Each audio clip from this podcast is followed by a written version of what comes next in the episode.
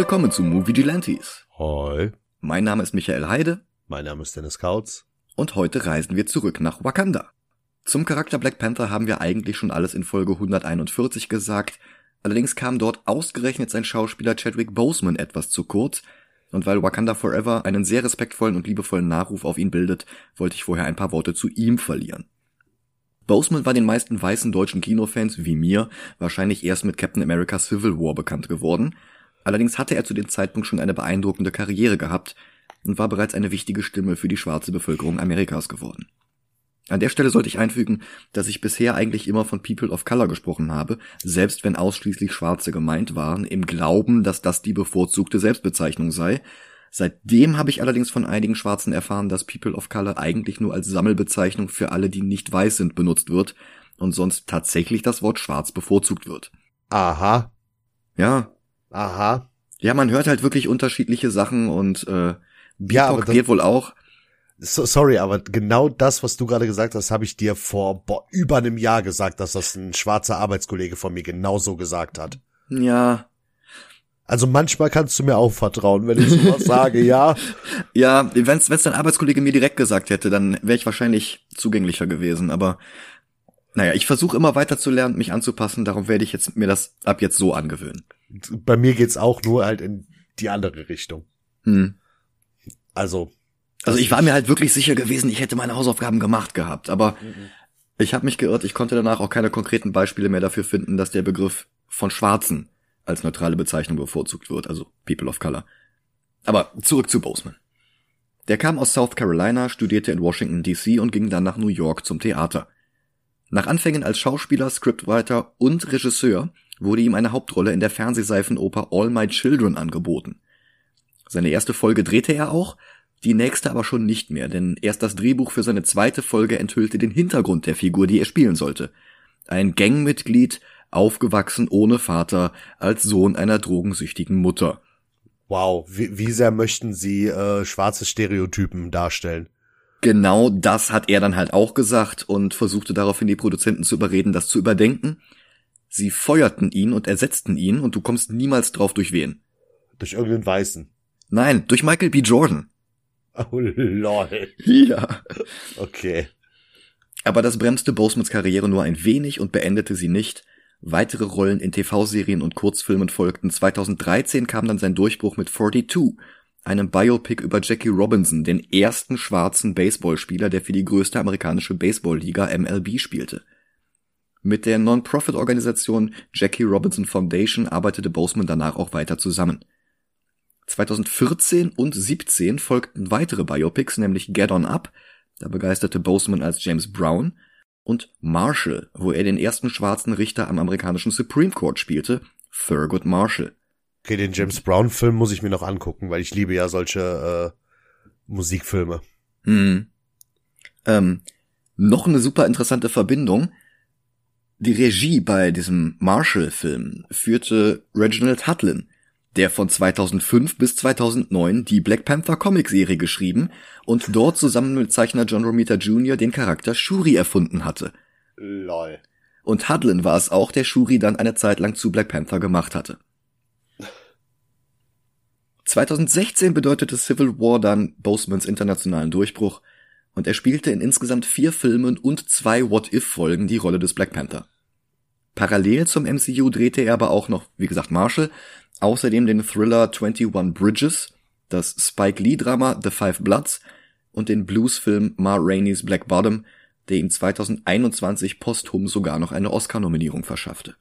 Auch das war ein Biopic, allerdings war Chadwicks Rolle diesmal ein hinzuerfundener Charakter.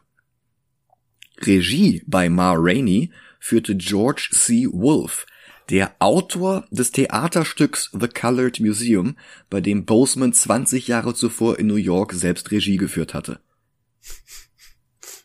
In dem Film war er bereits stark abgemagert wie generell in den letzten Monaten seines Lebens. Ein himmelweiter Unterschied zu seinem durchtrainierten Körper in den Marvel-Filmen. Was für einiges an Spott sorgte. Von seiner Darmkrebserkrankung wusste da noch so gut wie niemand was, die hatte er vor allen geheim gehalten. Die Diagnose hatte er schon seit 2016, da war Civil War gerade erst ins Kino gekommen. Black Panther 1, Infinity War und Endgame lagen sogar noch weit in der Zukunft. Boah. Aber ihm lag so viel daran, eine starke, unverwundbar erscheinende Heldenfigur für schwarze Kinder in aller Welt zu sein, dass er nicht einmal Regisseur Ryan Coogler in seinen Gesundheitsstatus einweihte. Dessen letztes Telefonat mit Boseman vor dessen Tod bestand aus, ja, das Drehbuch für Panther 2 ist fertig. Sobald Marvel Studios den Entwurf abgesegnet haben, darfst du es als erster lesen. Und dazu kam es dann nicht mehr. Dass es diese Fortsetzung geben würde, war ja ohnehin klar. Black Panther war ein weltweiter Erfolg, dessen Ausmaß alle überraschte. Bis heute der erfolgreichste Solo-Superheldenfilm und erfolgreicher als alle DC-Filme. Die Kinogänge wurden regelrecht gefeiert, die afrikanische Diaspora nicht nur in den USA zeigte einen Enthusiasmus, der selten zuvor und danach eigentlich nur noch von indischem Publikum bei Vorführungen von RRR erreicht wurde. Der schwarze Journalist und Autor Tanahasi Coates, der von 2016 bis 21 selbst Black Panther Comics für Marvel geschrieben hatte, bezeichnete den überwältigenden Erfolg des Films als nichts geringeres als ein Phänomen, das nach Chadwick Bosemans unerwartetem Tod zwei Jahre später dann zu einer Tragödie wurde. Kugler und Marvel hatten dann auch zu viel Respekt vor Boseman und seinem Lebenswerk, um die Rolle von T'Challa einfach schnell neu zu besetzen. Dabei hatten Kugler und Co-Autor Joe Robert Cole das Drehbuch für Black Panther 2 erneut ganz auf T'Challa zugeschnitten gehabt. Kurz hatte Kugler sogar überlegt, ganz aus der Fortsetzung auszusteigen. Die einzige Lösung für dieses Problem war nicht T'Challa neu zu besetzen, sondern den Mantel des Black Panther. In Frage kamen da gleich mehrere Figuren. Shuri zum Beispiel war wie gesagt 2009 eine Zeit lang zur Nachfolgerin ihres Bruders geworden. Eigentlich die offensichtlichste Lösung. Dagegen sprach höchstens ihre seit 2020 etwas problematische Schauspielerin Letitia Wright. Die hielt die Prediger ihrer Kirchengemeinde für bessere Virologen als studierte Wissenschaftler und hat deswegen einige sehr extreme, sehr falsche Ansichten zu Covid und den Maßnahmen dagegen verbreitet. Sie wurde zwischenzeitlich sogar von den Dreharbeiten zu Wakanda Forever ausgeschlossen, weil sie lieber alle anderen Cast- und Crewmitglieder gefährden wollte, als sich impfen zu lassen, und das war aus Versicherungsgründen bei Disney-Produktionen nun einmal vorgeschrieben. Alles nur, weil bei Tests der Impfstoffe auch das in Glühwürmchen verbreitete Enzym Luciferase benutzt wurde, um bestimmte Stoffe nachzuweisen. Ja, und daraufhin ließ sich Wright dann von Desinformationsspezialisten eine satanistische Weltverschwörung einreden, die uns alle umbringen will. Schlimmer noch, sie nutzte ihre dank Marvel immense Reichweite, um ihren Fans weltweit die Impfung auszureden. Aber Shuri war ja auch nicht die einzige Kandidatin.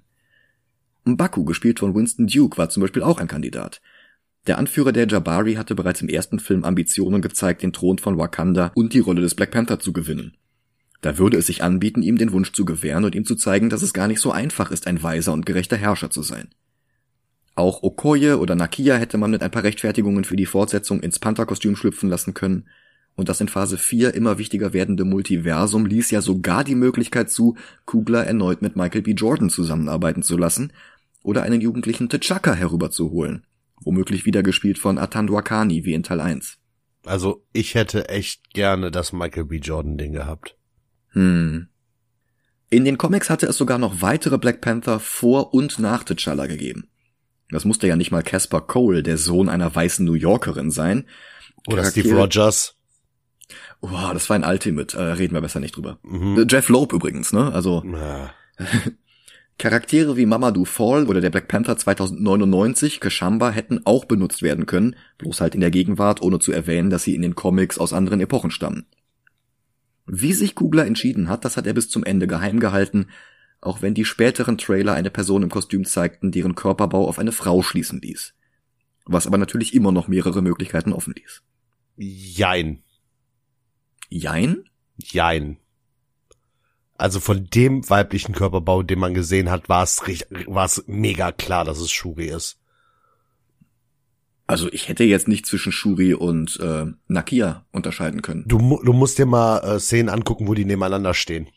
Ah, okay. Okay. Shuri ist also nicht winzig, aber viel, viel kleiner als Nakia oder Okoye. Hm, okay. Ja, also ich habe das ja eh schon letztes Jahr im Kino erfahren.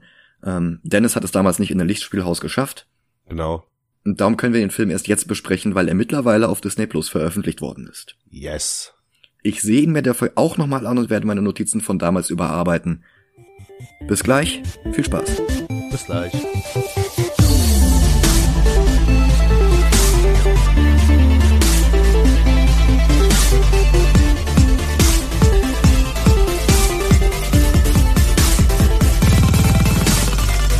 Und da sind wir wieder.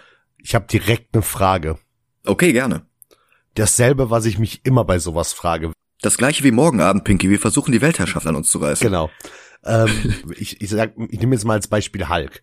Bei Hulk, Hulk hat seine Kräfte wegen eines Unfalls. Ja. Warum zum F hat nicht jeder verdammte Wakanda diese komische heart-shaped Ding? Ja, weil die Tradition verlangt, dass es nur der Black Panther selber nehmen darf. Boah. Ich hätte direkt gesagt, ey, alle Krieger, kommt mal her hier. Have, Mhm. have a sip. Ja, aber der Umgang mit Traditionen ist ja eh ein Leitmotiv in diesem Film, Ja. aber da kommen wir gleich noch zu. Ich muss sagen, der Film kommt insgesamt nicht an den ersten heran, aber dafür, dass der Tod des Hauptdarstellers während der Pre-Production alles über den Haufen geworfen hat, ist er trotzdem sehr, sehr gut geworden. Also besser, als ich erwartet hatte. Und darum kann ich auch die größten Schwächen im Vergleich zum Vorgänger verzeihen. Du musst mir noch eine Sache erklären. Okay, ja? Wie knuffig ist bitte Riri? Ja. Die ist ja voll knuffig. Hm. Sehr knuffig. Da habe ich gleich noch ein paar Worte zu. Okay. Black Panther 1 hatte zum Beispiel seinen gesamten Plot in 135 Minuten untergebracht. Wakanda Forever hingegen geht ganze 26 Minuten länger und das merkt man zwischendurch auch ein bisschen. Außerdem hatte der erste Film mit Chadwick Boseman als T'Challa einen klaren Hauptdarsteller, der den Film und die Handlung geankert hat. Der zweite macht zwar von Anfang an klar, wer letzten Endes zur neuen Black Panther wird, nämlich Shuri, allerdings grenzt sie sich nicht ganz so sauber wie ihr Bruder vom Rest des Ensemble ab. Trotzdem ist es insgesamt betrachtet natürlich ihr Film. Das geht so weit, dass wir sogar T'Challas Tod durch ihre Augen erleben, nämlich gar nicht.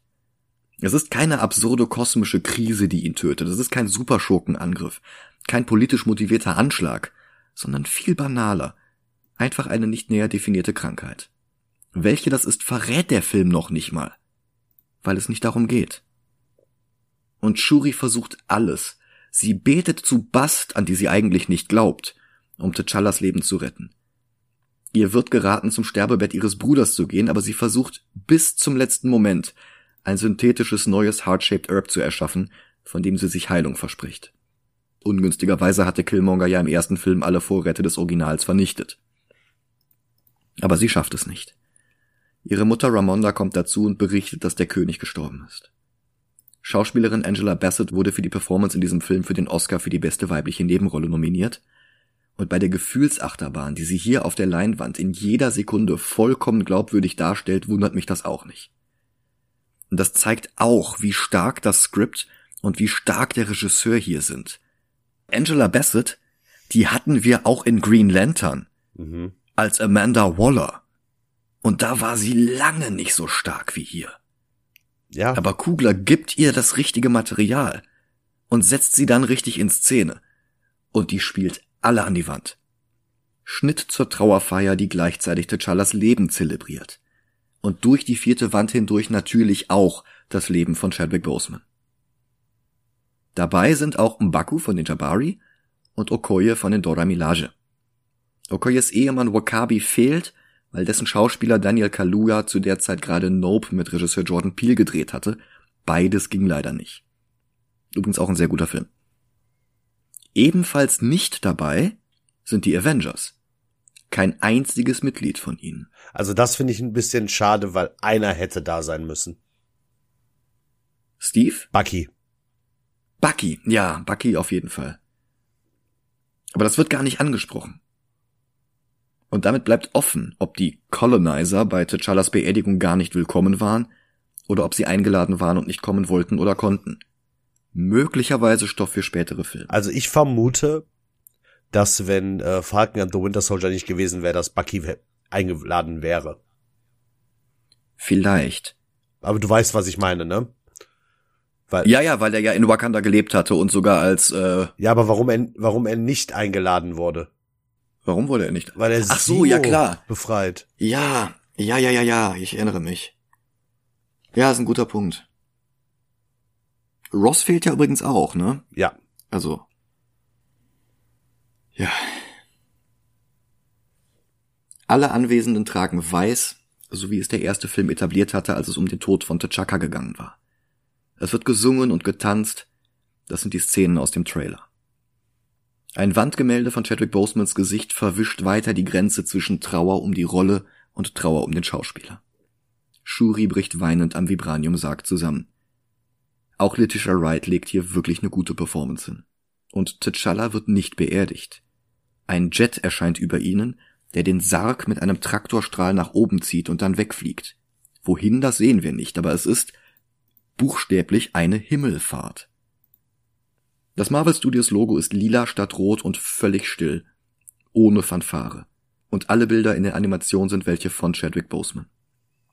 An der Stelle musste seine Frau dann auch darum beten, den Film anzuhalten, weil sie einen Moment brauchte, um sich zu sammeln. Auf den Tag genau, exakt ein Jahr später, ist Ramonda die neue Regentin Wakandas. Aber die Rolle des Black Panthers ist immer noch vakant. Und es gibt auch noch immer keinen Ersatz für das Heart-Shaped Herb. Es ist wohl klar, dass der ursprüngliche Drehbuchentwurf vorgesehen hatte, dass T'Challa selbst vor den UN spricht und der Provokation der anderen Mitgliedstaaten entschlossen entgegentritt, als Fortführung der letzten Szene des ersten Teils. Den nicht mehr verfügbaren Chadwick Boseman jetzt durch Angela Bassett zu ersetzen, ist in Anbetracht der Umstände die bestmögliche Lösung. Die UN, insbesondere der Außenminister der Vereinigten Staaten, werfen der Königin vor, Wakandas Vibranium nicht mit anderen Nationen zu teilen, und sie antwortet, dass nicht das Vibranium potenziell gefährlich ist, sondern eben die anderen Nationen. Guns don't kill people. Wobei die anderen Nationen durchscheinen lassen, dass sich Wakanda darauf gefasst machen muss, dass andere Nationen das Vibranium zur Not mit Gewalt an sich bringen wollen werden. Der amerikanische Außenminister zum Beispiel, der wird dargestellt von Richard Schiff aus West Wing und Jurassic Park 2. In Man of Steel hatte er Emil Hamilton gespielt. Und im neuesten God of War ist er der Voice Actor für Odin. Hier droht er Wakanda sehr unsubtil mit einem Krieg. Wie greifbar dieser Krieg zu diesem Zeitpunkt bereits ist, offenbart die nächste Szene. Eine Forschungseinrichtung Wakandas wird angegriffen, die Dora Milaje verteidigen. Es sieht auf den ersten Blick so aus, als würden beide Szenen gleichzeitig ablaufen, während Ramonda weiterspricht. Wakanda hat zwar den Black Panther verloren, aber es ist bei weitem nicht schutzlos. Und wie zum Beweis kommen die Dora Milaje ins Labor und machen mit den Angreifern kurzen Prozess. Das ist auch unsere Einführung für Annika, gespielt von Michaela Cole aus I May Destroy You. Das war eine Serie, die sie auch selbst geschrieben hatte was ihr 2021 einen Emmy für das Skript einbrachte, plus je eine Nominierung für ihre Hauptrolle, Regie und die Serie als Ganzes. Hm. In den Comics war ihre Rolle Annika die Lebensgefährtin von Ayo. Das ist die Dora Milaje, die seit Civil War von Florence Kazumba gespielt wird, zuletzt ja auch in Falcon and the Winter Soldier. Das MCU übernimmt ihre Liebe zueinander, reduziert sie allerdings auch auf eine einzelne Szene, die in der exklusiven Schnittfassung für Kuwait dann auch noch fehlt. Natürlich. Ja. Dann stellen wir fest, dass der Angriff eine Rückblende war und in der Nacht vor Ramondas Auftritt bei der UN stattfand. Denn dort kommen die Dora Milaje jetzt ebenfalls dazu mit den Angreifern als ihren Gefangenen. Ramonda kündigt an, dass der nächste Angriffsversuch größere Konsequenzen haben wird. Aber nicht nur Wakanda ist eine Zielscheibe für Angriffe.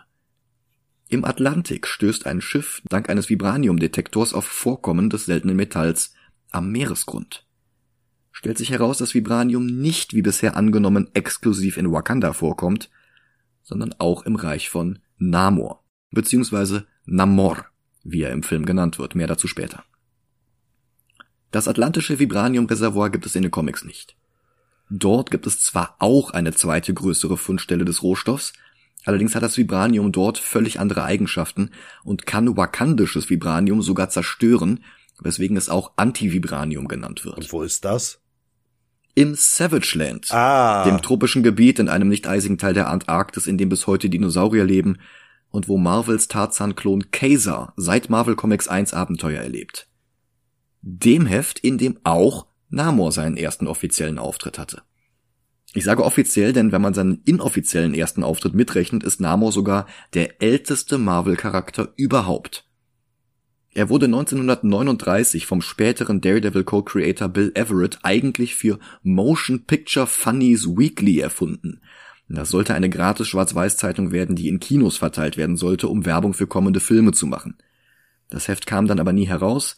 Heute existieren weniger als zehn zu Testzwecken gedruckte Probeexemplare, aber darin sind die ersten acht Seiten Namor. Krass.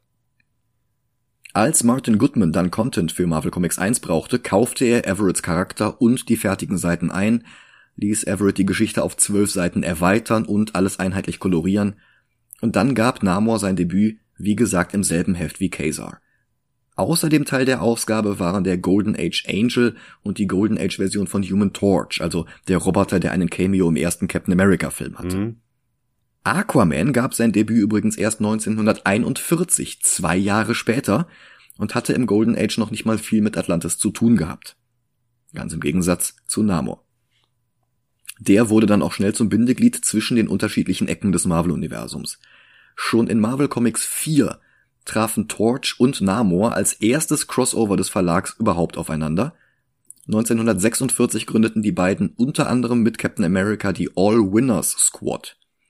Weil Marvels Continuity ein wibbly-wobbly timey-wimey Wirrwarr ist, wurden erst ein Vierteljahrhundert später die heute deutlich bekannteren Invaders erfunden, die dank der Macht des Flashbacks allerdings rückwirkend schon vor der All Winners Squad aktiv waren und im Grunde dasselbe Line-up hatten. Die All Winners Squad wurde dann retroaktiv zum Nachfolgeteam der Invaders deklariert.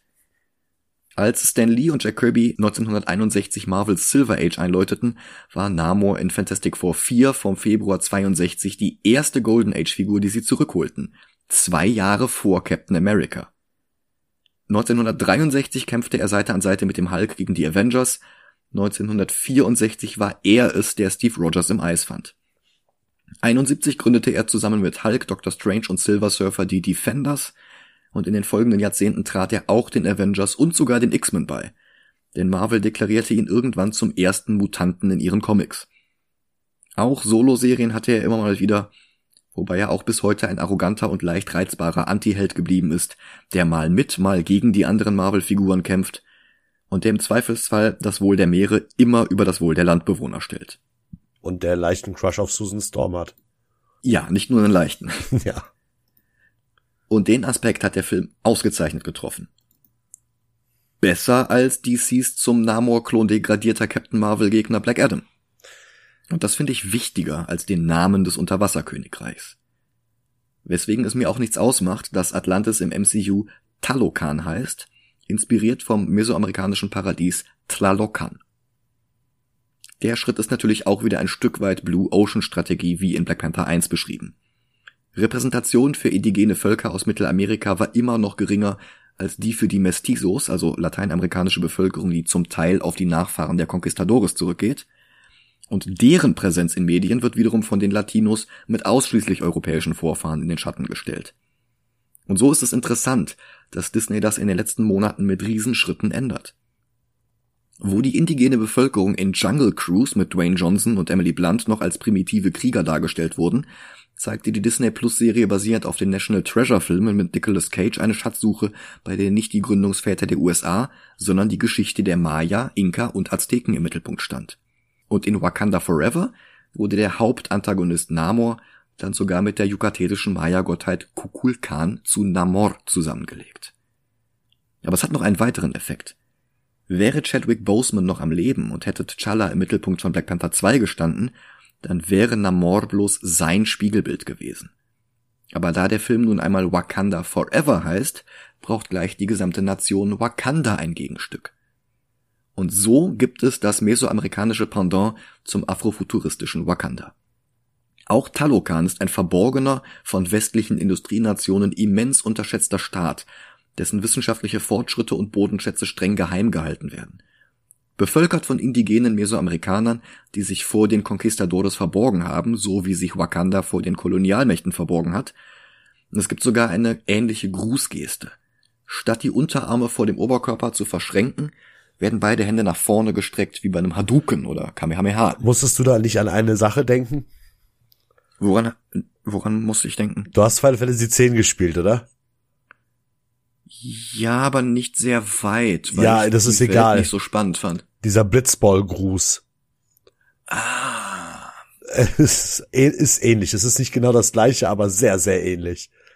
Ja. Daran musste ich die ganze Das ist aber auch das ist bestimmt 20 Jahre her, dass ich das gespielt habe. Ja, und vor allem, wenn, äh, wenn die in dem Film gleich dieses Unterwasserballspiel spielen.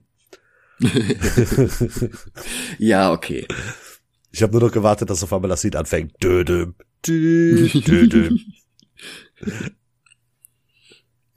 Ja, und dann kommt Waka dazwischen. Ja. Waka, Waka forever. forever. Ach, schön. Was das Atlantis der Comics ausmacht, wurde von Kugler allerdings übernommen. Auch hier ist das Unterwasserreich bevölkert von blauhäutigen Wesen, die Wasser statt Luft atmen. So ist es seit Namors erster Geschichte in Motion Picture Funnies Weekly bzw. Marvel Comics 1. Dort stieß er auf zwei Taucher, die den Meeresboden unsicher machten, woraufhin er sie angriff und tötete. Und genau das passiert auch hier. Aber wie gesagt, das ist nicht die Geschichte von Black Panther gegen Namor, sondern von Wakanda gegen Talokan. Und darum taucht ein ganzer Trupp von Soldatinnen und Soldaten buchstäblich aus dem Meer auf. Mit hypnotischem Sirenengesang bringen sie die Besatzung des Schiffes dazu, über Bord zu gehen. Kugelsicher und unbeeindruckt von menschlichen Waffen fallen sie dann wie ein Schwarm über das Schiff her. Ganz klar in der Offensive. Ein sehr deutlicher Kontrast zu den Dora Milaje, die sich in der Szene unmittelbar davor ähnlich kompetent, aber rein defensiv zeigten. Und wo der Film wirklich Wert drauf gelegt hat, dass sie all ihre Angreifer am Leben ließen.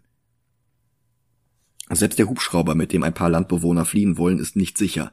Er wird zurück ins Wasser gezogen, und im Sturm sehen wir nur die Silhouette von Namor vor dunklen Wolken. Ein sehr starker erster Eindruck. So wie T'Challa im letzten Film nach Wakanda heimkehrte, um uns einen spektakulären ersten Eindruck der Hauptstadt Birnensana zu geben, so kehrt jetzt seine Mutter heim. Sie besucht Shuri, die weiter an Griot arbeitet, der KI mit der Stimme von Trevor Noah. Das wurde schon im ersten Film eingeführt, Noah sprach dort mit Everett Ross, als der den wakandischen Jet steuern musste. Hier ist seine Rolle etwas größer. Außerdem baut Shuri neue Rüstungen für die Dora Milaje. Denn Rüstung und Verteidigung ist eines der drei großen Leitmotive dieses Films, die jetzt alle hintereinander angeteased werden. Wakanda muss verteidigt werden, das Vibranium muss verteidigt werden, Talokan muss verteidigt werden. Sowohl Okoye als auch Ironheart bekommen im Laufe der Handlungen Rüstungen. Und Shuria auch.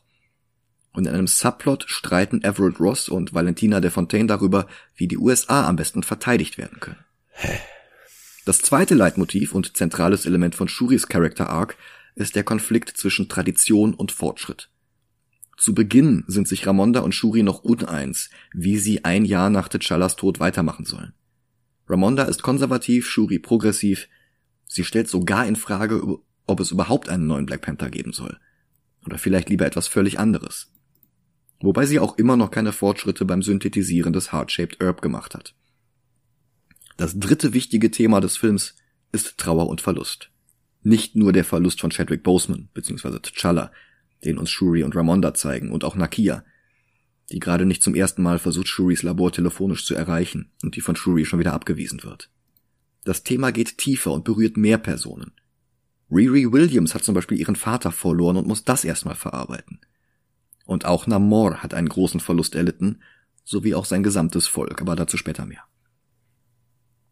Ramonda nimmt Shuri mit zum Ufer, zum Ufer einer Wassermasse, die wie eine Meeresküste behandelt wird obwohl Wakanda bisher nie als an der Küste gelegen dargestellt worden ist, weder im Comic noch in den bisherigen Filmen.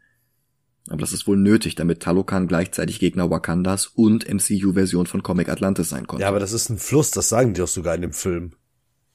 Ach, das ist ein Fluss? Ja. Aber welcher? Hier um Baku äh, lacht sich doch darüber kaputt, dass die Flussleute nicht ihren Fluss beschützen konnten. Ach so, ja. Ähm, Wobei ich mich halt wirklich frage, welchen Fluss er meint, weil er spricht da explizit von 100 Kilometern Schwimmstrecke. Ja. Ich hatte erst überlegt, ob das hier der Victoriasee sein soll, der im Comic sogar an Wakanda grenzt. Okay. Der wäre über den Nil mit dem Mittelmeer verbunden. Mhm. Allerdings ist der Nil halt über 6600 Kilometer lang. Das ist der längste Strom der Erde. Naja. Da hätte Namor dann jedes Mal eine sehr weite Strecke zurücklegen müssen. Und das deckt sich halt nicht mit diesen 100 Kilometern. Also es ist merkwürdig. Ramonda spricht jedenfalls davon, dass sie T'Challa im Wind gespürt hat, aber ihre Tochter sagt ihr ins Gesicht, dass das nur ein Konstrukt ihrer Fantasie war. Die beiden trauern sehr unterschiedlich und die Leitmotive beginnen jetzt bereits sich zu überschneiden. Ramonda legt Wert auf die Traditionen und verbrennt die Kleidung, die sie bei der Beerdigung getragen hatte. Shuri ist hingegen noch nicht bereit loszulassen und wehrt sich auch etwas gegen diese Traditionen, die sie nicht nachvollziehen kann. Dann steigt der Antagonist dieses Films aus dem Wasser und schwebt mit seinen Fußknöchelflügeln auf die beiden zu. Diese Flügel sind es übrigens, die ihn von den anderen Talokanern, also beziehungsweise im Comic von den anderen Atlantern unterscheiden. Und diese Flügel sind es, die aus ihm den ersten veröffentlichten Mutanten machen. Er berichtet, seine Mutter habe ihm einst von Wakanda erzählt. Dann erst stellt er sich vor. Akukul Khan. But my enemies call me Namor. Und Kukulkan ist natürlich der Name einer gefiederten Schlangengottheit, die auf der Halbinsel Yucatan angebetet wurde, bevor die Conquistadores kamen. Und gefiedert ist er ja auch, an den Füßen. Und geschuppt wie eine Schlange waren seine Kostüme in den Comics auch meistens. Das geht also wirklich auf. Und jetzt erfahren wir, was es mit dem amerikanischen Schiff vorhin auf sich hatte, das Namor überfallen hatte. Ihm ging es gar nicht um die Besatzung, sondern um den Vibraniumdetektor an Bord. Beim Vibraniumdetektor musste ich einfach an so einen riesengroßen Magneten denken. ja. Und so bittet er jetzt Wakanda darum, Atlantis den amerikanischen Wissenschaftler auszuliefern, der es geschafft hat, diesen Detektor zu bauen. Der sei immerhin auch eine Gefahr für Wakanda. Beide Nationen müssen sich verteidigen, wieder dieses Leitmotiv der Defensive. Und überhaupt, ohne T'Challa, der die Welt darüber aufklärte, dass Wakanda aber eben auch das Vibranium existiert, wären jetzt nicht sämtliche Nationen der Welt hinter dem Metall her. Das macht das Problem zu Wakandas Verantwortung, auch wenn Ramonda das ablehnt, bis er auch Wakanda mit Krieg droht. Er warnt sie, niemandem von Talokan zu erzählen und gibt ihnen eine riesige Muschel, die sie tröten und dann ins Wasser legen sollen, um ihn zu rufen, sobald sie in der Lage sind, den Wissenschaftler an Talokan auszuliefern. Und so eine Muschel gab es auch in den Comics, schon bei Namors erstem Silver Age Auftritt. Das Horn des Proteus. Damit beschwor Namor den Riesenwal Giganto, mit dem er New York City und die Fantastic Four angriff. Der Vorfall löst Streit zwischen den Völkern Wakandas aus. Und das ist, wie gesagt, diese Szene, in der Mbaku diese 100 Kilometer Wasserweg erwähnt. Einige im Rat wollen Namor den amerikanischen Wissenschaftler aushändigen, aber Mbaku, der eine Karotte kauend mal wieder allen die Show stiehlt, schlägt vor, Namor lieber zu töten, bevor er irgendwann wiederkommt und dann noch mehr verlangt. Okoya hat einen Plan, aber dazu muss sie mit Shuri das Land verlassen und die einzige Person aufsuchen, die ihnen helfen kann. Everett K. Ross oder wie Shuri es ausdrückt, my favorite colonizer. Der joggt gerade durch einen Wald irgendwo in Virginia. Er hält Wakanda für die Armee, die das Schiff angegriffen hatte, wovon Okoye und Shuri noch nicht mal gehört hatten.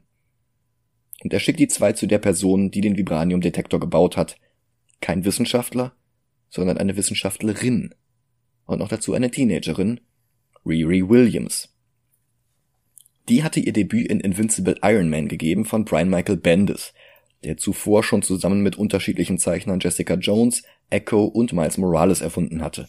Ah. Mehr, mehr zu ihr, wenn wir über ihre Disney Plus Serie reden, denn hier ist sie nur eine Nebenfigur, und diese Folge ist so schon lang genug, auch wenn ihre Serie gerade erst vor wenigen Tagen auf nächstes Jahr verschoben wurde. Was? Echo übrigens auch. Hm? Ja. Die wollen wohl die ganzen Projekte etwas weiter auseinanderziehen. Also vermutlich, weil äh, Fantastic Four und Blade verschoben worden sind und damit du dann nicht wieder so ein richtig langes Loch zwischen zwei Sachen hast. Dann mhm. haben sie das, was sie bereits haben, etwas weiter gespreadet. Naja. Riris Schauspielerin Dominique Thorne war bereits beim Casting für Black Panther 1 aufgefallen. Sie hatte für Shuri vorgesprochen, ohne bereits auch nur einen einzigen Film im Lebenslauf vorweisen zu können.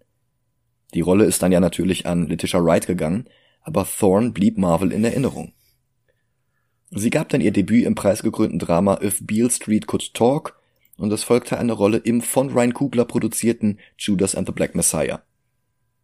Als dann entschieden wurde, in der Fortsetzung von Black Panther Ironheart einzuführen, rief Produzent Nate Moore sie an und fragte, ob sie Interesse hätte, diese Rolle zu spielen, und sie sagte ja klar. Und dann wartete sie darauf, dass er ihr sagt, wo das Casting stattfinden soll und wie sie an den Skriptauszug fürs Vorsprechen kommt. Aber das war ein Missverständnis. Das war bereits das Rollenangebot. Die Rolle war bereits ihre. Ach cool. Und Moore, Moore wunderte sich dann, dass sie dann einfach so schwieg, weil sie gewartet hatte. Ja, und ich muss sagen, grundsätzlich finde ich sie wirklich gut, aber, aber sie hat einfach nicht viel zu tun. Sie ist einfach nur ein lebender MacGuffin, der zwischen die Fronten gerät. Ja, gut. Also wenn die vielleicht insgesamt zwölf Zeilen Dialog hat, ist das schon viel. Und das finde ich halt schade. Ramonda befiehlt, sie nach Wakanda zu bringen. Shuri besucht ihr Wohnheimzimmer und Riri sagt, dass sie den Detektor nicht für die CIA gebaut hat, sondern für ein Schulprojekt. Die beiden freunden sich über ihr gemeinsames Interesse für Wissenschaft an, aber Riri will nicht mitkommen und Okoyes einschüchterndes Gebaren und ihr Herumgefuchtel mit einem Vibraniumspeer machen es nicht einfacher. Shuri erwähnt Namor, den Meermann, der Riri töten will, und daraufhin möchte sie dann doch mitkommen. Sie machen einen Zwischenstopp in Riris Garagenwerkstatt, damit sie ihren Laptop abholen kann. Allerdings werden sie dabei vom FBI überrascht mit Haftbefehl. Echt? Was macht der denn im Film? Entschuldigung. Entschuldigung. Es, es war so klar. Ich hatte schon eigentlich damit gerechnet, als ich den Satz geschrieben hatte, aber.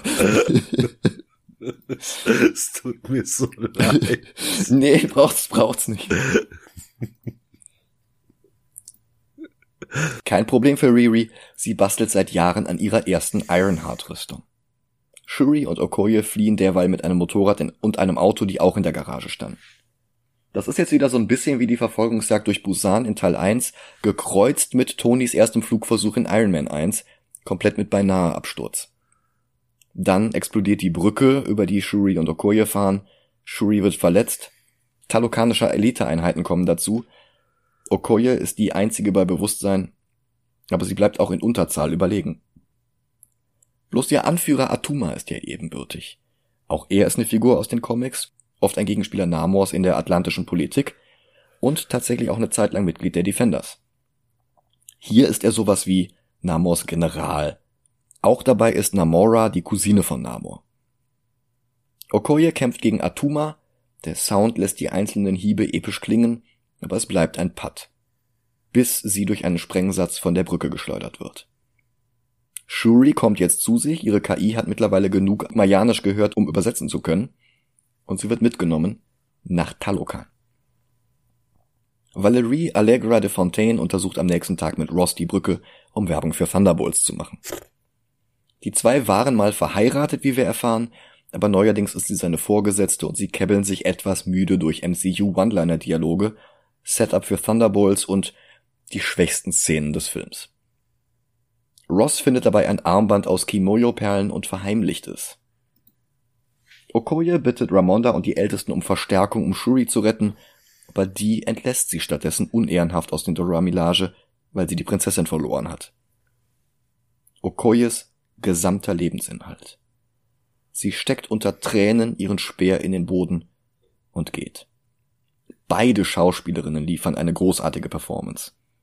Und das ist auch der Moment, wo Ramonda den Satz aus dem Trailer ausruft, My entire family is gone. Da hatten wir ja spekuliert, ob das heißt, dass Shuri den Film womöglich auch nicht überlebt, mhm. was sie als Black Panther disqualifiziert hätte. Tatsächlich wird sie hier bloß vermisst. Ramonda versucht Shuris Armband anzurufen. Voll dämlich war und ruft sie nicht Shuri an. Weil die das Handy in der anderen Hosentasche hat. Ah, okay. Im anderen Black Panther Kostüm. ja, das hat sie ja noch ja, nicht. Ich das weiß. Ja, ja, ja. Ja, dabei stellt dann Ramonda fest, dass Ross das Armband hat. Die beiden telefonieren und weil Valerie neben ihm sitzt, versucht er das Gespräch vor ihr geheim zu halten. Das ist schon wieder so der Marvel-Humor. Aber er bietet Ramonda noch einmal seine Hilfe an. Griot hat bemerkt, dass Shuris Entführer Mayanisch sprechen mit yucatanischem Dialekt. Ramonda reist nach Haiti, um Nakia zu rekrutieren, die wir seit dem Ende von Black Panther 1 nicht mehr gesehen hatten. Der spielte ja 2016, also noch zwei Jahre vor Infinity War und vor dem Zeitsprung von fünf Jahren während Endgame. Und danach ist ja dann auch nochmal ein Jahr innerhalb von Black Panther 2 vergangen. Wir haben Nakia also innerhalb der Welt der Filme seit insgesamt acht Jahren nicht mehr gesehen und auch das kommt nur hin, wenn nicht zwischen dem Ende von Endgame und dem Anfang von Wakanda Forever noch mehr Zeit vergangen ist. In Panther 1 hatte sie auch noch eine Glatze, hier hat sie lange Dreads. Auch das zeigt nochmal, wie viel Zeit vergangen ist. Na, die wurde ich wahrscheinlich weiß, nicht geblippt. Nee, die nicht. Und ich weise bewusst auf die lange Zeit zwischen Panther 1 und 2 hin, weil es manche unglaubwürdig fanden, dass wir in diesem Film erfahren, dass Nakia auf Haiti ihr Kind von T'Challa großzieht. Ein Kind, das im ersten Drehbuchentwurf übrigens noch eine deutlich größere Rolle gespielt hatte. Und das ist jetzt keine Spekulation, das hat Co-Autor Joe Robert Cole sogar explizit in einem Interview erwähnt. Im ersten Film war es um T'Challa und seinen Vater gegangen, im zweiten hätte es um T'Challa und seinen Sohn gehen sollen. Stattdessen ist es jetzt ein Film über Shuri und ihre Mutter. Das Kind im Film zu lassen, halte ich aber trotzdem für eine gute Entscheidung, denn auch das ist Teil des Trauerns. Ein Weiterreichen des Staffelstabs an die nächste Generation. Das Leben geht weiter. Nakia hat ihren Trauerprozess auch noch nicht abgeschlossen, ganz bewusst und vorsätzlich nicht, und sie war auch nicht auf T'Challas Beerdigung gewesen. Das hätte seinen Tod zu endgültig gemacht. Ramonda hält dagegen, dass der Tod nicht das Ende ist und sie heuert Nakia an, Shuri zurückzuholen. Die kommt in einer Höhle voller leuchtender Würmer zu sich. Vorsicht, Letitia, das ist alles voller Luciferase. Riri ist bei ihr und ein paar Atlanterinnen bringen ihnen Kleidung und holen Shuri ab. In dem ursprünglichen Drehbuchentwurf wäre Shuri auch entführt worden und T'Challa hätte sie dann retten müssen. Hier ist jetzt ich glaube, ein Teil von Shuris Rolle auf Riri ausgelagert worden und Shuri selbst ist jetzt die Protagonistin, aber es ist trotz alledem wirklich ein runder Film. Nakia reist nach Yucatan und hört sich dort um. Zuerst weigern die sich dort, ihr Auskunft zu geben, bis sie selbst yucatanisches Mayane spricht. Sie erfährt, die Bevölkerung dort betet Kukulkan als Gott an, also sie beten Namor als Gott an. Der gibt Shuri eine Audienz voller Exposition. Er ist tatsächlich schon 600 Jahre alt. Seine Mutter war zusammen mit ihrem Volk von den Conquistadores aus der Heimat verjagt worden, aber der Regengott Chak zeigte ihnen eine Blume, die sie zu ihrer neuen Heimat führen sollte. Auch hier wieder eine Gottheit, wie schon in Tor 4, wie schon in Moon Knight. Auch das ist irgendwo ein bisschen ein Leitmotiv in Phase 4. Mhm. Diese Blume war blau, so wie Vibranium. Nach einem Ritual, das sie zu Kiemenatmern machte, wurden auch sie blau. Das ist auch hier wieder eine Verbindung zum Vibranium. Also das ist wirklich clever, wie das alles zusammenpasst. Namors Mutter selbst war während des Rituals mit ihm schwanger. Und das Kind in ihrem Uterus sollte dann der neue König werden. Und deswegen ist Blade der Daywalker. Ja, genau. Namor wurde als erster seines Volkes unter Wasser geboren. Die Flügel und das langsame Altern verdankt er der Blume, die ihn zu einem Mutanten gemacht hat. Das spricht er auch offen aus und das deckt sich mit den Comics. Hihi, sie haben schon wieder Mutant gesagt. Ja, aber sie haben nicht dü -dü -dü -dü -dü -dü eingespielt. Ja, diesmal nicht. Nee. Als er zurück an Land geht, um seine Mutter dort zu beerdigen, ist er alt genug und stark genug, um die Conquistadores zu vertreiben. El Niño sin Amor wurde ihr Spitzname für ihn, das Kind ohne Liebe. Verkürzt blieb Namor, denn er hat keine Liebe für die Welt an der Oberfläche. Shuri bittet ihn, Riri zu verschonen. Wenn es sein muss, würde sie auch stattdessen in Talokan bleiben. Er steckt sie in einen Taucheranzug und zeigt ihr sein Reich. Und das ist halt nicht Atlantis, sondern Talokan. Kein Edgelord Hausen wie bei Aquaman, sondern ein verträumter, liebevoller, wunderschöner Ort. Ein Ort, den Namor beschützen will mit allen Mitteln. Griot führt Nakia inzwischen zu der Höhle, in der er Shuris Kimoyo Ohrringe orten kann. Nakia zieht Shuris experimentelle Rüstung an und taucht. Namor schlägt Shuri ein Bündnis vor. Talokan und Wakanda gegen alle anderen.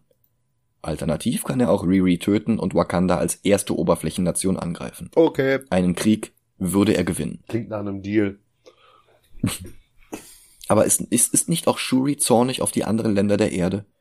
Wollte sie nach dem Tod ihres Bruders nicht auch alles anzünden?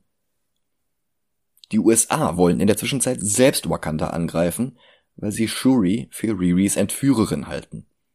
Ross rät davon ab, aber sein Einfluss ist begrenzt. Namor stattet Ramonda einen weiteren Besuch ab. Er sagt, Shuri geht es gut, und Ramonda verlangt, dass er Shuri und Riri freilassen soll, sonst verrät sie allen von der Existenz Talokans. Er entgegnet, wenn sie das tut, dann tötet er Shuri, greift Wakanda an und wird Königin Ramonda eigenhändig töten. Nakia ist inzwischen bei Shuri angekommen. Sie befreit die und Riri. Dabei wird eine Wache verletzt. Und ihnen fehlt die Zeit, um sie zu verarzten. Namor findet sie und sie stirbt in seinen Armen. Er kann sie nicht retten, aber er kann sie rächen. Das bedeutet Krieg. Er nimmt auf seinem Thron Platz und hält eine Rede. Talokan ist in Gefahr, er muss zurückschlagen, solange es geht. Auch hier wieder Verteidigung als Leitmotiv. Shuri ist zurück in ihrem Labor und unterhält sich mit Aneka. Ramonda führt Riri durch Wakanda und Nakia redet mit Okoye. Über ihre Zeit in Haiti, über T'Challa und was er ihr bedeutet hatte. Für alle anderen war er bloß der König und der Black Panther. Für sie, Nakia, hat er die Welt bedeutet. Ihn zu verlieren hat sie nicht verkraftet. Dann fließt plötzlich Wasser durch Birnensana. Talokan greift an. Shuri schnappt sich Aneka, um Wakanda zu verteidigen. Mbaku springt ebenfalls ins Wasser. Und dann geht es ab. Nach 90 Minuten Laufzeit, wo andere Filme schon zu Ende wären, beginnt jetzt der Krieg. Wasser überall, derselbe Sirenengesang, der schon gegen die Besatzung des Schiffes eingesetzt worden war. Okoye rettet ein kleines Kind und dabei sieht sie dann Atuma. Mbaku greift Namor direkt an, aber der lässt sich nicht verwunden und zerschlägt die Rüstung des Anführers der Jabari mit einem einzigen Hieb, der seinen Gegner meterweit durch die Luft schleudert. Und er liefert sich eine Luftschlacht gegen die Wakanda Air Force. Auch Shuri sitzt in einem Jet. Namor springt aus dem Wasser und rammt ihr einen Speer in die Frontscheibe. Er wirft Bomben auf Ramonda und flutet den Thronsaal. Ramonda rettet Riri, stirbt dabei aber selbst. Namor hatte ja angekündigt, dass er Ramonda töten würde und das hat er jetzt wahrgemacht. Als nächstes stellt er fest, dass Shuri jetzt selbst Königin ist. In einer Woche wird er zurückkehren und seine gesamten Truppen mitbringen. Bis dahin sollen sich ihre Toten beerdigen und trauern. Ramondas Beerdigung ist kleiner und ruhiger als die von T'Challa. Mbaku tritt an Shuri heran, weil er einst ihrem Bruder versprochen hatte, sie als Berater zu unterstützen. Er schlägt vor, die Hauptstadt zu evakuieren. In Jabariland ist genug Platz. Valerie taucht in Ross Küche auf und verrät ihm, dass sie die Kimoyo-Perlen verwanzt hatte und dass sie all seine Gespräche mit Ramonda abgehört hat. Sie wirft ihm Verrat vor und nimmt ihn fest. Shuri verrät Riri, dass T'Challas Tod nicht der Tod des Black Panther Mantels war. Und sie nutzt die Fasern eines Armbands aus Talokan, um weiter an synthetischem Heart-Shaped Herb zu arbeiten und diesmal ist sie erfolgreich. Außerdem stellen die beiden fest, dass Namor nicht wie die anderen Talokaner über Kiemen atmet, sondern wie eine Qualle über die Haut. Er zieht seine Kraft aus dem Wasser. Wenn sie ihn austrocknen, können sie ihn besiegen. Und sie fangen an, extra dafür Ausrüstung zu bauen. Hey, so besiegt Spider-Man ähm, hier Hydro Man in Spider-Man The Animated Series. Ja. Nur auf Und Aquamans Schwäche war das auch. Ah, okay. Und auch die Schwäche von SpongeBob, oder? ja, das wär's noch. So, kompletter SpongeBob-Trailer ähm, mit SpongeBob als Namor, mit mit äh, Sandy als als Shuri. Also du kannst wahrscheinlich zu jeder Szene dann irgendwie ein Gegenstück bei SpongeBob finden und den kompletten Film nacherzählen. wow. Äh, hier Atuma ist dann ähm, Squidward. Genau. Und Mr. Krabs ist ein Baku. nee, geht ja nicht. Du musst ja ein, ein Talokaner sein. Stimmt. E egal. Für Okoya hat sie eine neue Rüstung, einen neuen Speer und einen neuen Namen. Midnight Angel. Wie die Eliteeinheit aus den Comics. Und einen neuen Speer hat sie sogar auch. Okoye will aber nicht die einzige Midnight Angel bleiben und heuert Annika an, um an ihrer Seite zu kämpfen. Auch Riri baut sich jetzt eine neue Rüstung. Mit vibranischer Technologie und vibranischen Rohstoffen. Dann ist das synthetische Herb fertig. Nakia verabreicht es Shuri unter wissenschaftlichen Voraussetzungen, ohne Rituale wie das Begraben, wie wir es bei T'Challa in Teil 1 gesehen hatten. Shuri ist eine neue Generation, die keinen Wert legt auf leere Traditionen. Und Shuri stellt Kontakt zum Ancestral Plane her. Und dort kommuniziert sie nicht mit T'Challa, und für sie ist es auch nicht die Serengeti und auch nicht Portland, sondern der Thronsaal von Wakanda. Man könnte glauben, dass sie jetzt mit Ramonda spricht, aber stattdessen erwartet sie dort Jadaka, Killmonger, Und damit habe ich echt nicht gerechnet. Wakanda Forever ist doch nicht der erste Film von Ryan Coogler, der ohne Michael B. Jordan auskommen muss. Killmonger fragt sie, ob sie ehrenhaft sein will, wie T'Challa, der den Mörder seines Vaters verschonte, oder ob sie sein will wie er, Njadaka, mutig genug, um das zu tun, was immer nötig ist, um Wakanda zu beschützen. Wieder bei Bewusstsein ist Shuri verzweifelt und zornig, dass T'Challa nicht ihr Kontakt zu den Ahnen war. Aber dieser Zorn offenbart, dass sie jetzt über gesteigerte Kraft verfügt. Jetzt braucht sie bloß noch einen Black Panther Anzug. Und mit dem stattet sie den Jabari einen Besuch ab. Sie fliegt mit dem Jet dorthin und springt heraus. So wie am Anfang einer dieser Jets den Sarg des alten Black Panther mitgenommen hatte, so hat jetzt ein identischer Jet der Welt eine neue Black Panther gegeben. Das ist kein Zufall, das war von Kugler so gewollt. Mbaku reicht ihr die Hand, beeindruckt von ihrer Stärke, und die anderen aus dem Ältestenrat legen Shuri ihre Hand auf. Dann hält sie eine Rede als Parallele zu Namor vorhin. Mbaku fragt, ob sie Namor wirklich töten sollten. Seine Leute nennen ihn Kukul Khan, behandeln ihn wie einen Gott. Wenn sie ihn töten, dann würde das nicht nur den Anfang eines Krieges bedeuten, sondern auch, dass dieser Krieg niemals ein Ende nehmen wird. Und das ist nicht das, was Ramonda gewollt hätte. Aber Shuri verliert sich in dem Zorn, mit dem ihr Trauerprozess sie gerade überschüttet. Über die Stufen des Trauerns hatte ich ja gerade erst bei Captain Marvel gesprochen. Und der Einfluss von Njadaka als ihr Mentor aus dem Ancestral Realm ist auch nicht zu leugnen. Sie will Namor tot sehen.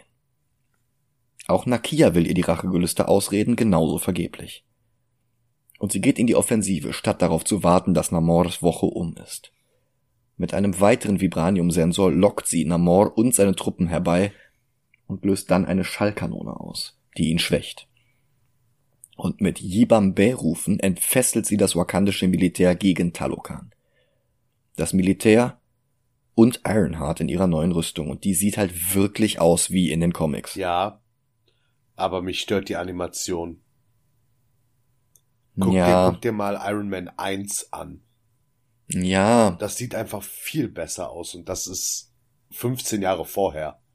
Ja, aber damals hatten die den Animationsstudios auch sehr viel mehr Zeit und sehr viel mehr Geld gegeben.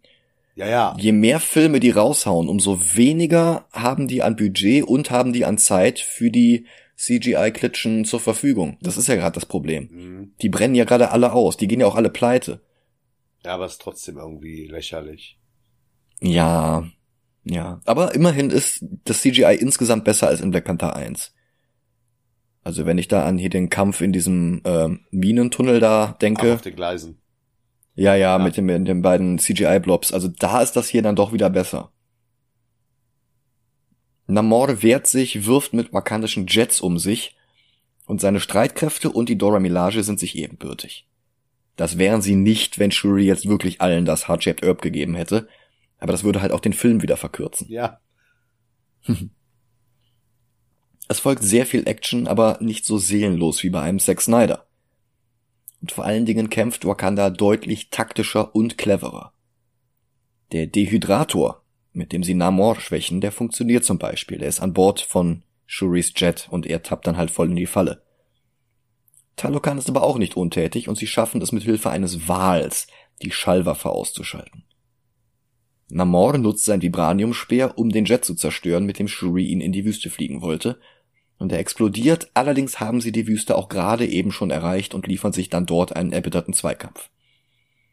Okoye kämpft in ihrer Midnight Angel Rüstung gegen Atuma und Ironheart kämpft gegen Namora. Schließlich spießt Namor Shuri mit seinem Speer auf und will zum Wasser zurückkehren, um wieder zu Kräften zu kommen. Aber sie besinnt sich an das Versprechen, das sie Killmonger gegeben hat. Sie ist nicht ihr Bruder, sie will keine Gnade zeigen, und ein weiteres Mal greift sie Namor an. Der hebt seine Hände und murmelt etwas auf Mayanisch, das die Untertitel mit Imperious Rex übersetzen, Namors klassischer Schlachtruf aus den Comics. Wobei die Szene eher abläuft wie Steves I Can Do This All Day. Mit einem Wakanda Forever auf den Lippen zündet sie dann die Triebwerke des Jets, vor dem Namor gerade steht. Besiegt liegt er ihr zu Füßen und mit seinem eigenen Speer könnte sie jetzt alles beenden. Aber es steckt eben doch mehr von ihrem Bruder in ihr, als ihr lieb ist, Sie erinnert sich an friedliche Zeiten, an den Verlust ihrer Mütter, was sie und Namor verbindet. Also das war eigentlich eine gute Chance, um zu sagen. Und dann sieht sie doch noch eine Vision ihrer Mutter im Ancestral Realm. Ramonda verlangt, dass sie Namor zeigt, wer sie wirklich ist. Und sie fordert Namor auf, sich zu ergeben. Dann wird Wakanda helfen, die Meere zu beschützen. Dann wird Wakanda die Truppen Talokans heimkehren lassen. Und er gibt auf, und Seite an Seite mit ihr fliegen sie zurück zum Kampf der beiden Armeen. Sie erklären den Krieg für beendet, Wakanda hat einen neuen Verbündeten. Und den wird es auch brauchen, wenn die USA weiterhin mit dem Säbel rasseln. Dann folgen mehr Epiloge als in der Rückkehr des Königs. Hm. Als erstes sehen wir eine Montage, die den Frieden in Wakanda zeigt. Hier küsst Aneka dann auch Ayo auf die Glatze und die antwortet Thank you, my love, außer in Kuwait. Hm? Entschuldigung, das ist eigentlich nicht lustig, aber ich stelle mir gerade vor, wie sie wirklich sagt Thank you, my love, aber nicht in Kuwait.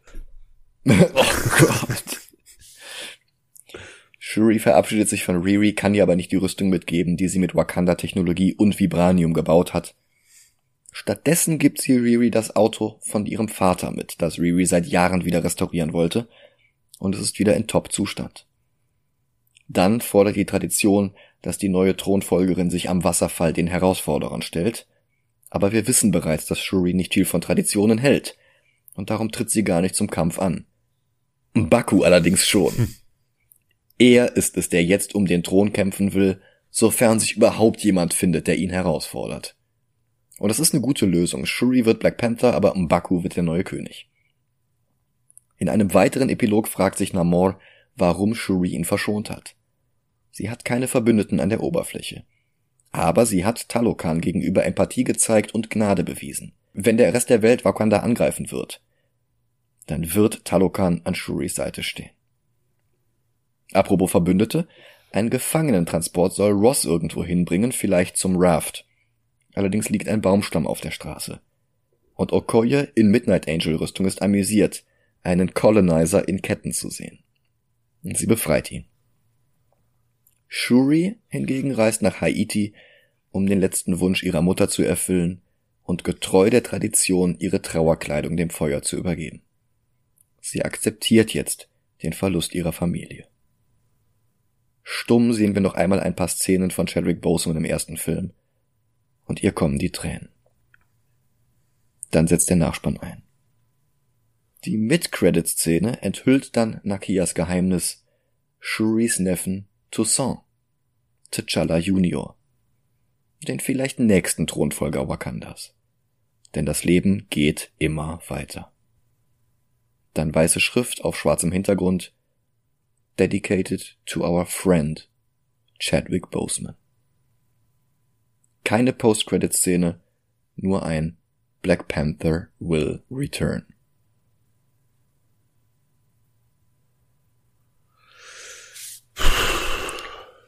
Black Panther 1 ist bei uns auf Platz 6. Mhm. Darf ich anfangen?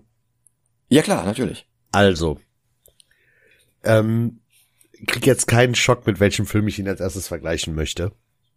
Mit The Crow. Nein, der erste Film, mit dem ich Wakanda Forever vergleichen möchte, ist, wo ist er? Platz 114.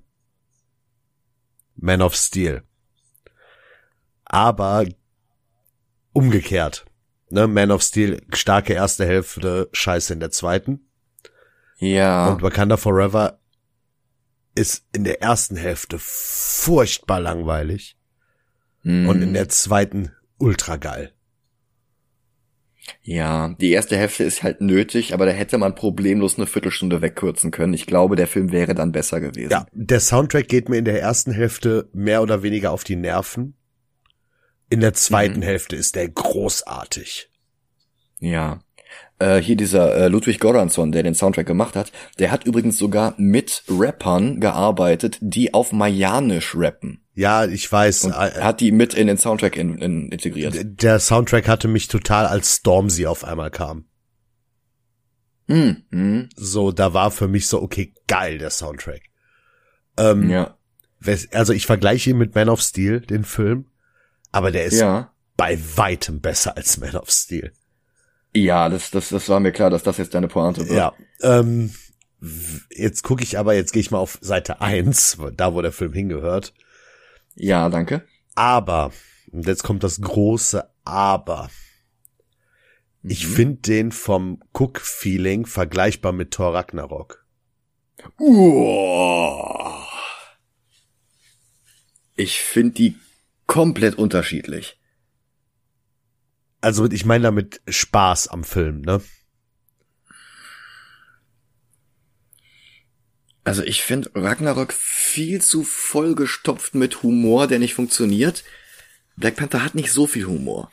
Und das ist gut. Ja, Also ich finde, da ist der dann eher so wieder wie Eternals.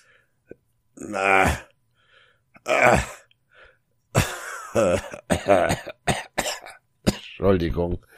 Aber nein. Hm. Ich finde die komplette Riege, die nach Eternals an MCU-Filmen kommt, besser. Civil War, Holiday Special, Guardians of the Galaxy finde ich beide besser. Hm. Ant-Man finde ich besser und jetzt kommt's Iron Man 2 und Iron Man 1. Ich weiß, Iron Heart ist nur eine Nebenfigur. Hm. Wobei, nein, eigentlich ist sie der Hauptplotpoint, mehr oder weniger. So, und ich finde halt, die Visuals gehen gar nicht in Black Panther 2. Hm. Jede Szene mit Ironheart, also in der Rüstung, Ja. ist schlechter als jedes Auftauchen von Iron Man.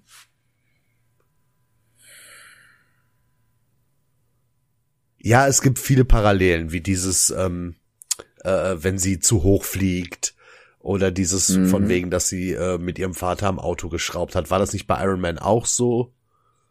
Äh, Iron Man hatte Probleme mit seinem Vater und er hat an Autos geschraubt. Ich glaube allerdings, da war kein Zusammenhang. Okay. Aber es gibt halt viele Parallelen zwischen den beiden, so wie es auch sein soll. Hm. Aber ah, ich hasse Shuri. Es tut mir leid, ich, hasse Ich Shuri. habe halt echt ein Problem mit der Schauspielerin, aber ich finde ihre Performance hier wirklich gut. Ja, aber die ist so langweilig. Hm. Ich, ich, ich, ich bin immer noch sauer, dass sie halt die logischste Antwort genommen haben, wer Black Panther ist. Hm. Und ah, nee, ich finde je wirklich jetzt ohne Scheiß jeden anderen Charakter aus dem Film interessanter und cooler als Shuri, jeden anderen. Selbst die Statisten, die die Leute aus Talokan spielen, finde ich interessanter. Okay, pass mal auf. Ich gebe dir jetzt meinen absoluten Bottom. Tiefer gehe ich auf gar keinen Fall. Zwischen Mask of the Phantasm und Batman Forever. Boah. Aber höher wäre mir lieber. Boah, nee. Also höher kann ich dir auf gar keinen Fall geben. Hm. Also da, darf ich dir ein Meme machen? Als Antwort. Was kommt denn jetzt? Five minutes later. Ich schick's dir per, per Discord Direktnachricht. okay. Ja, okay. Ähm, Moment, was war denn 36? Ja, komm, mach auf 35. Ja, okay, okay. Weil ich habe halt echt überlegt, ich, ich, ich mag Batman Forever sehr, aber ich, ich, ich sehe den nicht über Wakanda Forever. Zwei Forever hintereinander. Also B- Black Panther 1 hat mich ja im Nachhinein dann doch noch mal überzeugt. Boah, aber Mhm. oh, Wakanda Forever, nee. Nee, nee, nee, nee, nee. Nee. Also ich, ich gebe ja zu, dass der sich ein bisschen teilweise zieht. Das habe ich ja von Anfang an gesagt.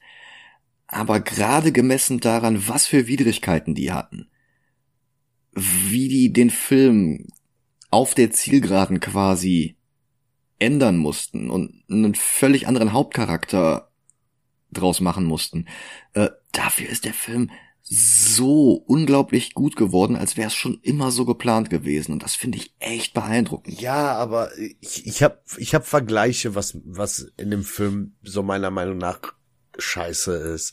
So, die haben aus Oracle Batman gemacht. Die haben aus dem, der für James Bond die ganzen Gadgets entwickelt, James Bond gemacht. Ja, aber wen hätten, also wie hätten sie es denn sonst lösen sollen?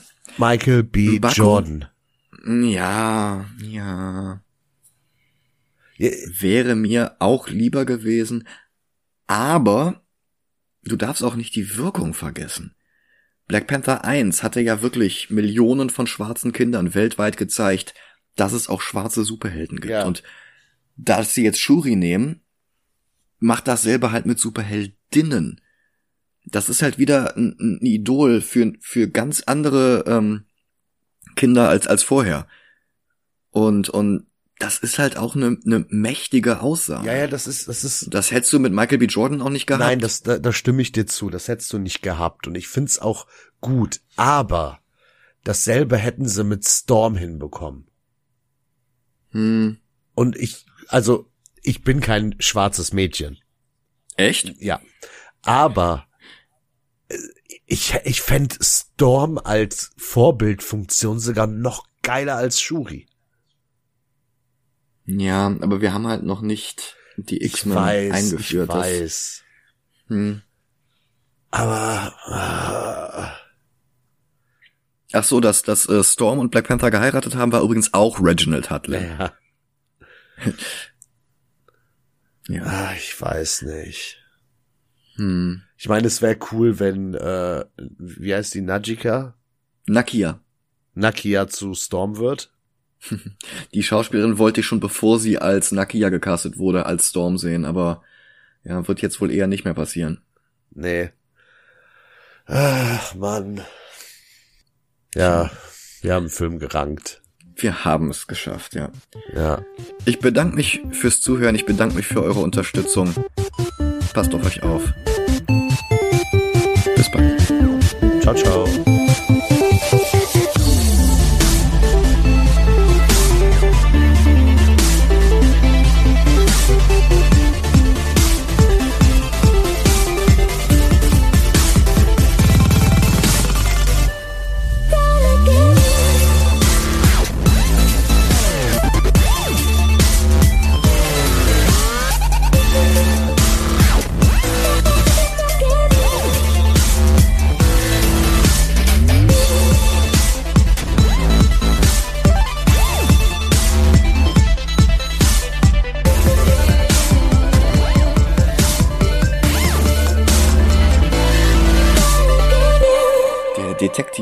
Detektion-Vibrator. Äh, nein, ähm, Was? ich habe einfach nur die Wörter äh, versch verschüttelt. Ja, ja.